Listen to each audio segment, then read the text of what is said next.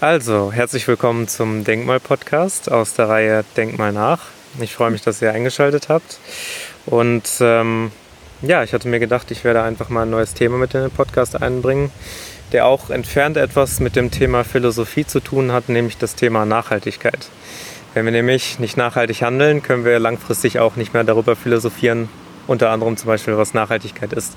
Das heißt, Nachhaltigkeit geht ja irgendwo darum, den zukünftigen Generationen das zu erhalten, was wir heutzutage auch schon haben. Das heißt, verantwortungsbewusst mit unseren Ressourcen auch umzugehen. Und deswegen freue ich mich bei diesem Thema heute, beziehungsweise bei dem Start dieser Reihe, äh, auch jemanden äh, dabei zu haben, die Büschra, die äh, genau weiß, was es heißt, wertvoll äh, mit Ressourcen umzugehen, beziehungsweise auch einfach wieder zu ähm, verwenden. Ja, sag doch einfach mal, was, was ist gerade so dein Herzensprojekt, wo bist du gerade dran? Und genau. Ja. Stell dich einfach mal so ein bisschen genau. vor. Erstmal hallo, ich bin Bishra, äh, studiere, ich sag mal, ich studiere noch Architektur. Ich bin eigentlich fertig mit meinem Master, aber habe bewusst äh, mich dazu entschieden, das irgendwie zu verlängern, um einfach noch ein bisschen länger in der Materie zu bleiben quasi und nochmal in eine leicht andere Richtung zu gehen. Ich habe halt viel mit Nachhaltigkeit gemacht, viel mich damit beschäftigt. Ähm, aber äh, sehr oft bin ich halt in eine utopische Richtung ähm, gegangen. Kenne ich ja. Äh, einfach aus Ja. dem, also aus dem Aus dem Interesse einfach heraus? Oder? auch, aber, Ja. aber also ich hatte immer diesen Drang, ein Statement zu setzen Mhm. und ein Statement, ähm, oder ich hatte das Gefühl, es ist irgendwie einfacher, ein Statement zu setzen, wenn es ähm, etwas ist, also etwas Utopisches ist, Ja. weil es halt Aufmerksamkeit auf sich Ja, zieht ja. automatisch. Ja, auch so ein bisschen Also- Sensation, was dann noch mit beistimmt. ja, ne? also einfach nicht immer so konventionelle Sachen, konventionelle Architektur. Ja. Klar ist das auch wichtig und das sind wichtige Schritte. Das sind Schritte, die man auf jeden Fall so realisieren kann. ja. Aber ich finde, das muss halt noch ein bisschen weitergehen. Also noch Also weiter. du möchtest quasi die Norm so ein bisschen brechen. Du meintest ja auch schon mal, als wir vorher gesprochen haben, dass so sehr weit verbreitet dieser Bauhausstil ist. Und da war Ja, ich auch genau. tatsächlich mal in so in einer Ausstellung im Museum. Es ist, sieht schon alles relativ ähnlich aus. Mhm. Würde- Würdest du zustimmen? Und wa- was wäre das, wie man da so vielleicht ein bisschen von abweichen kann, indem man die Norm bricht? Also ich glaube, ich sehe das nicht im, also in die ästhetische Sicht. Klar, ist halt mega wichtig, vor allem weil wir sind halt, wir entwerfen, wir sind Designer eigentlich und das äh, ist halt so ein Hauptaspekt. Aber mir geht es halt, also wenn ich über Nachhaltigkeit nachdenke, dann sind es halt auf jeden Fall erstmal die Rohstoffe, aber auch irgendwie so die Art des Menschen, was der Mensch wirklich braucht an Formen und Materialien. Mhm. Ähm, ich habe das Gefühl, ich schweife gerade ein bisschen ab. Ja, also die, die, die, das Bildungssystem ist halt wirklich sehr klassisch. Ja. Also diese, die Bauhauszeit, die hat halt die Architektur so immens geprägt, dass ich das Gefühl habe, wir kommen da nicht mehr raus. Ja. Und ich finde, das muss halt so ein bisschen aufgebrochen werden, wenigstens. Also die Normen und Richtwerte, was jetzt ästhetisch ist und was nicht, das äh, kann sich doch ändern. Ja. Also warum sollte sich das nicht ändern? Klar, das kann sich zu jeder Zeit ändern und ich meine, das hat ja auch jeder in der Hand. Wahrscheinlich schwingt da so ein bisschen mit, dass es irgendwann einfach so eine Art Gewohnheit geworden ist, einfach im, Bauhaus, im Bauhausstil zu, zu arbeiten. Vielleicht Ja. auch einfach, weil es, würdest du sagen, es ist sehr einfach eher, im Bauhaus zu arbeiten. Also ich meine, man muss sich ja jetzt schon mal wieder irgendwie erst ein anderes Konzept ausdenken, wonach jetzt allgemein au- gebaut werden würde, äh, wenn man die Richtung ändern, ändern wollen würde. Ja. Also ähm, sagen wir, was machst du denn gerade in deinem Master? Du, du gehst ja ein bisschen in die andere Richtung. Wie, wie könnte man genau. den Bauhausstil Also- so ein bisschen ja, aus seiner Hauptposition herausdrängen? Also erstmal zu dem Hintergrund, warum ich jetzt in diese eine Richtung gehe, ist halt, dass ich so viel mit Utopien gearbeitet habe und das natürlich jetzt momentan eigentlich nicht so einfach realisierbar ist. Und deswegen habe ich halt gedacht, okay, ich mache jetzt noch etwas, ähm, wo ich, was Materialien angeht, vielleicht ein bisschen in die Vergangenheit zurückgehe und mit Lehm oder Natur, ähm, also Baumaterialien aus der Natur arbeite, wie Stein und Lehm, Schafswolle und einfach ähm, ja, Holz. Und der Bauhausstil berücksichtigt das nicht. Also der benutzt nicht wiederverwertbare Materialien, sondern Es war halt wirklich sehr auf die Ästhetik und die Okay. Harmonie von Formen und Ja. sowas äh, ausgerichtet. Ich glaube, es ist einfach, dass die Zeit hat das halt Ja. verlangt. Also die Ästhetik hat, sage ich mal, die Nachhaltigkeit so ein bisschen verdrängt. Ich glaube, das war halt damals nicht so der der, Der Ha- Trieb. Ja, Ja. Sondern es das ist halt einfach ist so mit der Zeit gekommen, genau. so Ich meine, das ist jetzt auch schon fast 100 Jahre her. Und da hat man halt, also da war das Bewusstsein für Nachhaltigkeit ja nicht so wie heute. Ja. Und deswegen, klar, ist es so eine Art, man lernt aus den Fehlern oder wir sind, sind zwar diesen Weg gegangen Ja. und der hat uns halt vieles ermöglicht und hat uns ähm, ja so weitergebracht. Mhm. Aber das ändert sich ja immer. Wir sind ja immer in einem Ja. kontinuierlichen Prozess. Das würde ja, das hört ja nicht auf. Ja, ja, ja. Ähm, das erinnert mich auch immer so ein bisschen daran, dass in der Kunst gibt es jetzt auch beispielsweise dann immer verschiedene Ströme, Strömungen, die dann für eine gewisse Zeit so eine Eigendynamik irgendwo entwickelt haben Mhm. und dann vorherrschend waren, bis dann aber die Leute halt in ihrem Bewusstsein wieder so ein bisschen sich gewandelt haben und dann plötzlich gesagt haben, oh, jetzt ist uns aber vielleicht das ein bisschen wichtiger. Ja, also genau. Und jetzt gerade ist Ja. auch, glaube ich, so eine Zeit, wo die Leute einfach merken, äh, wir sind in eine Sackgasse gekommen, es kann irgendwo so nicht weitergehen, weil alle merken langsam, unsere Ressourcen sind endlich. Mhm. Wir können nicht, naja, die nächsten 10, 20, 30 Jahre so weitermachen.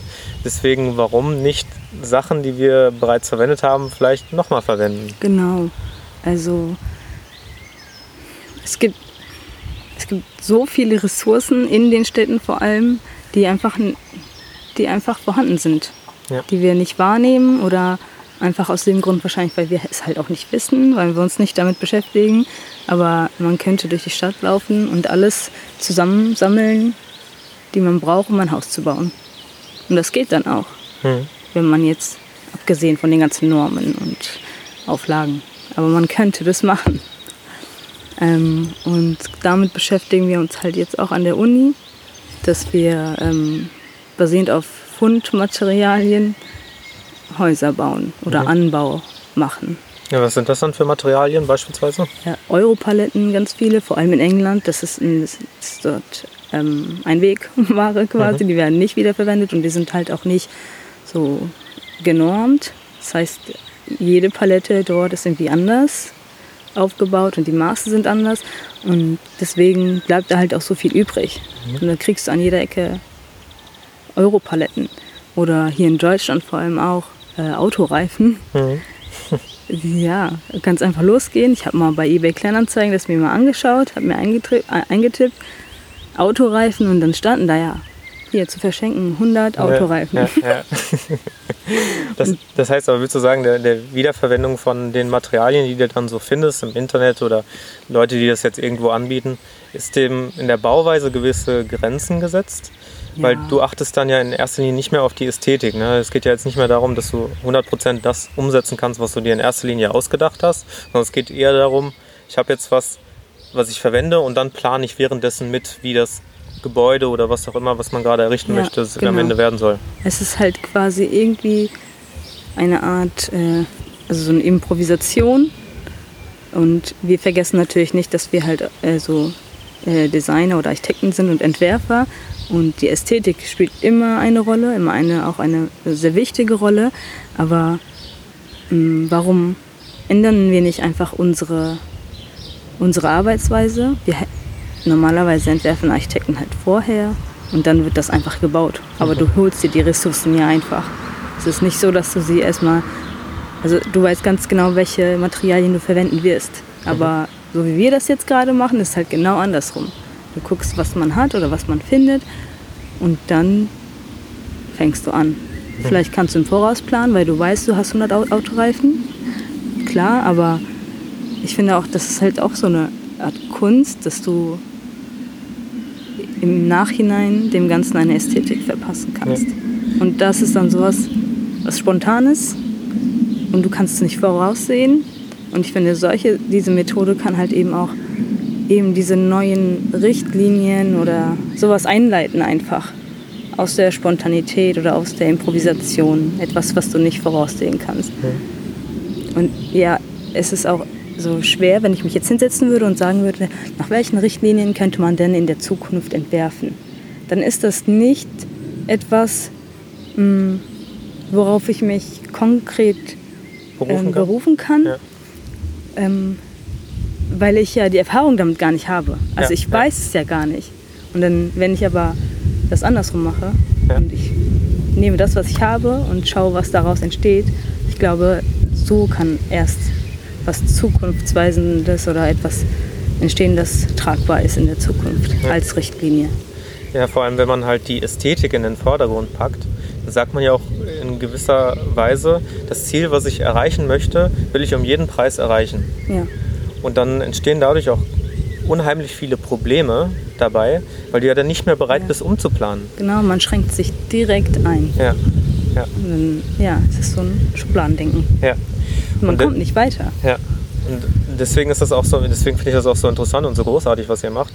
Weil es ist quasi eine, eine, ja, ein interdisziplinäres Denken zwischen verschiedenen ähm, Disziplinen. Du hast äh, die Kunst genannt, du hast die Architektur genannt, es spielt aber mit Sicherheit auch so ein bisschen das Ingenieurwesen damit rein. Mhm. Also ich verbinde meine Kenntnisse und äh, richte mich danach aus, was wird gerade so gebraucht, was sind die eigentlichen Bedürfnisse, also was hat man zur Verfügung, was mache ich am Ende daraus. Und deswegen ist es halt schon irgendwo was echt sehr, sehr Nachhaltiges. Und ich denke, dass man sich an euch ein Beispiel nehmen kann, auch für ganz viele andere Bereiche, wo man dann sagen kann, nee, ich schaue zuerst, was habe ich und dann setze ich es Ja. auch um. Ähm, kannst du vielleicht ein, ein Beispiel nennen dazu, was, was ihr gerade macht, also was ihr für ein, für ein Projekt gerade habt oder was ihr schon mal für Projekte hattet, damit die Leute vielleicht was Greifbares Ja. bekommen? Also wie gesagt, ich habe damit halt erst dieses Semester angefangen, Mhm. quasi ähm, nach meiner Thesis. Deswegen habe ich in dem Sinne noch nicht so viel Vorerfahrung. Aber wir haben eben ganz viele Beispiele, die man sich ähm, anschauen kann. Und das, was wir als Basis genutzt haben für dieses Seminar, was ich gerade mache, ist das EMPHIS in England. Es wurde auch aus äh, Fundmaterialien gebaut. Und da wollten wir quasi einen äh, Anbau machen. So, aber durch die ganze Corona Situation ähm, hat sich das ja, ziemlich verzögert. Genau, deswegen, ja. deswegen können wir da auch nicht hin momentan. Und ja, ich kann ja nicht mal sagen, was wir da genau machen wollten, weil das würde erst in dem Moment entstehen. Oder Ja, da, ähm, ja, das ist ein bisschen schwer. ja, deswegen ist es ist schwierig, jetzt so abstrakte Begriffe für etwas äh, zu verwenden, was ja eigentlich dann in dem Moment entsteht. Ne? Ja, eben. Das ist so ein bisschen. Ja, ja. Ähm, aber würdest du sagen, du bist zufrieden mit dem, was du machst? So, so grundsätzlich? Weil es ist, es ist ja schon irgendwo ein nobles Ziel, ne? was du hast. Also wirklich, Ja, also ich bin ein bisschen idealistisch unterwegs manchmal. kenne ich. Ähm, ich glaube, ich muss es selbst für mich noch genauer herausfinden, und, um das definieren zu können. Ich weiß auf jeden Fall, dass ich mich immer nicht ganz passend gefühlt habe in diesem System, was man so vorgeschrieben bekommt. Mhm. Und ich habe halt so gut es geht dagegen angekämpft und ich hatte auch wirklich Glück, dass ich gute Leute um mich herum hatte, die, das, ähm, die mir das erm- ermöglicht haben, mal diesen Es- Exkurs zu machen. Hm. Ähm,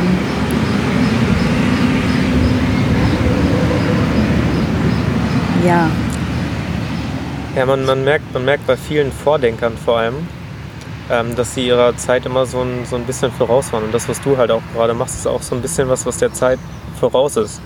Also ich denke schon, dass es irgendwo was ist, wo man auf jeden Fall hingehen könnte, um die Welt so ein Stückchen besser zu machen. Ne, um unseren zukünftigen Generationen das zu bieten, was wir auch, was wir auch haben heutzutage noch an, an Lebensqualität einfach. Ähm, und da könnte das ja ein, ein potenzieller Weg sein.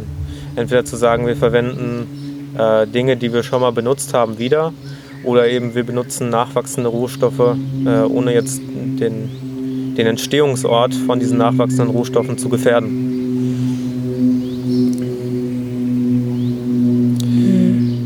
Und deswegen bin ich sehr froh, dass du heute mit mir darüber gesprochen hast. Hast du jetzt noch abschließend, was zum Ergänzen? Sonst würde ich sagen, das war erstmal ein gelungener Einstieg für das Thema Nachhaltigkeit. also ich hätte vielleicht noch gesagt, dass Nachhaltigkeit, man darf das nicht immer nur mit der Umwelt Ja. gleichsetzen. Also wir gehören auch dazu. Und gesellschaftliche Strukturen Probleme oder die Geschichte eines, äh, eines Landes oder dieser Mensch, äh, Menschen, die dort leben, das spielt alles mit eine Rolle. Und ich glaube, ja, das ist noch so ein Punkt, wo ich versuche, mehr einzusteigen, mhm. weswegen ich vielleicht auch hier bin gerade. Mhm. Ähm, aber das wäre zum Beispiel für mich selbst noch so, mein, also mein Wunsch, dass ich da noch mehr. Dass sich die Gesellschaft in dem Prozess auch noch selber so ein bisschen entdeckt, vielleicht. Ja, also wir gehören mit zu dieser Nachhaltigkeit. Wir ja. dürfen uns selbst nicht auch wieder so. Da außen vornehmen, so ein ja. bisschen.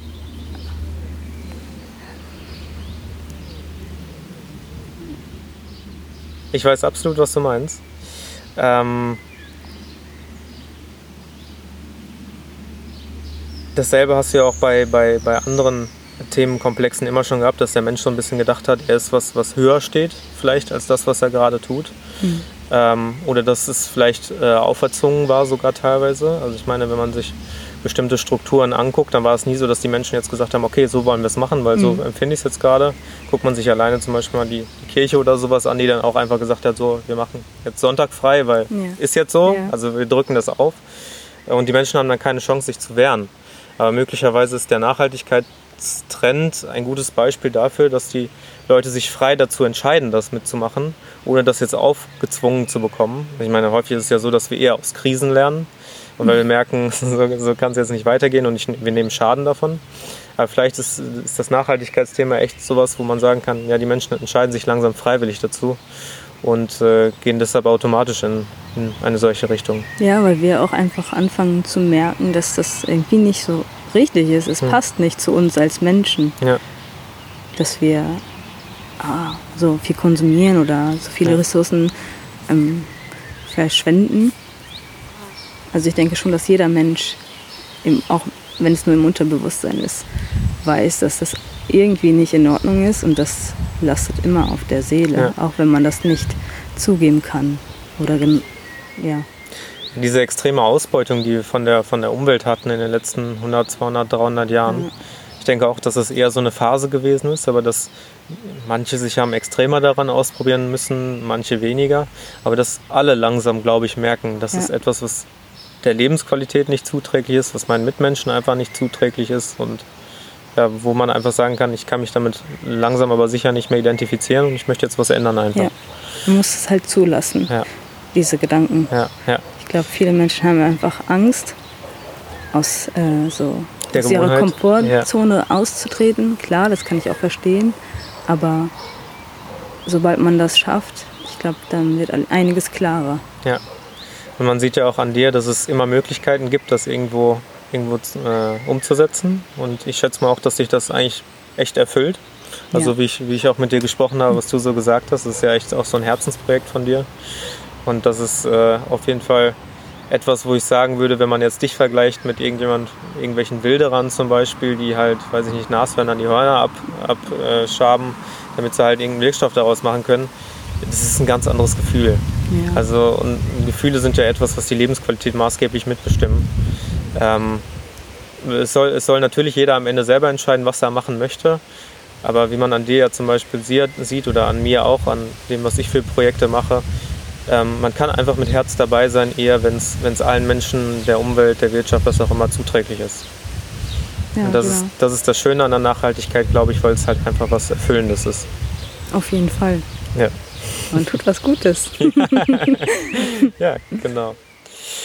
Okay, schön. Vielen Dank dann für das Interview. Ja. Du hast uns einige spannende Einblicke gegeben. Danke dir. Auch. Ähm, es werden auf jeden Fall noch weitere Teile kommen. Ähm, einige andere Interviewpartner, die etwas zum Thema Nachhaltigkeit sagen können. Und ähm, ich freue mich. Vielen Dank nochmal und sage bis nächstes Mal. Ciao.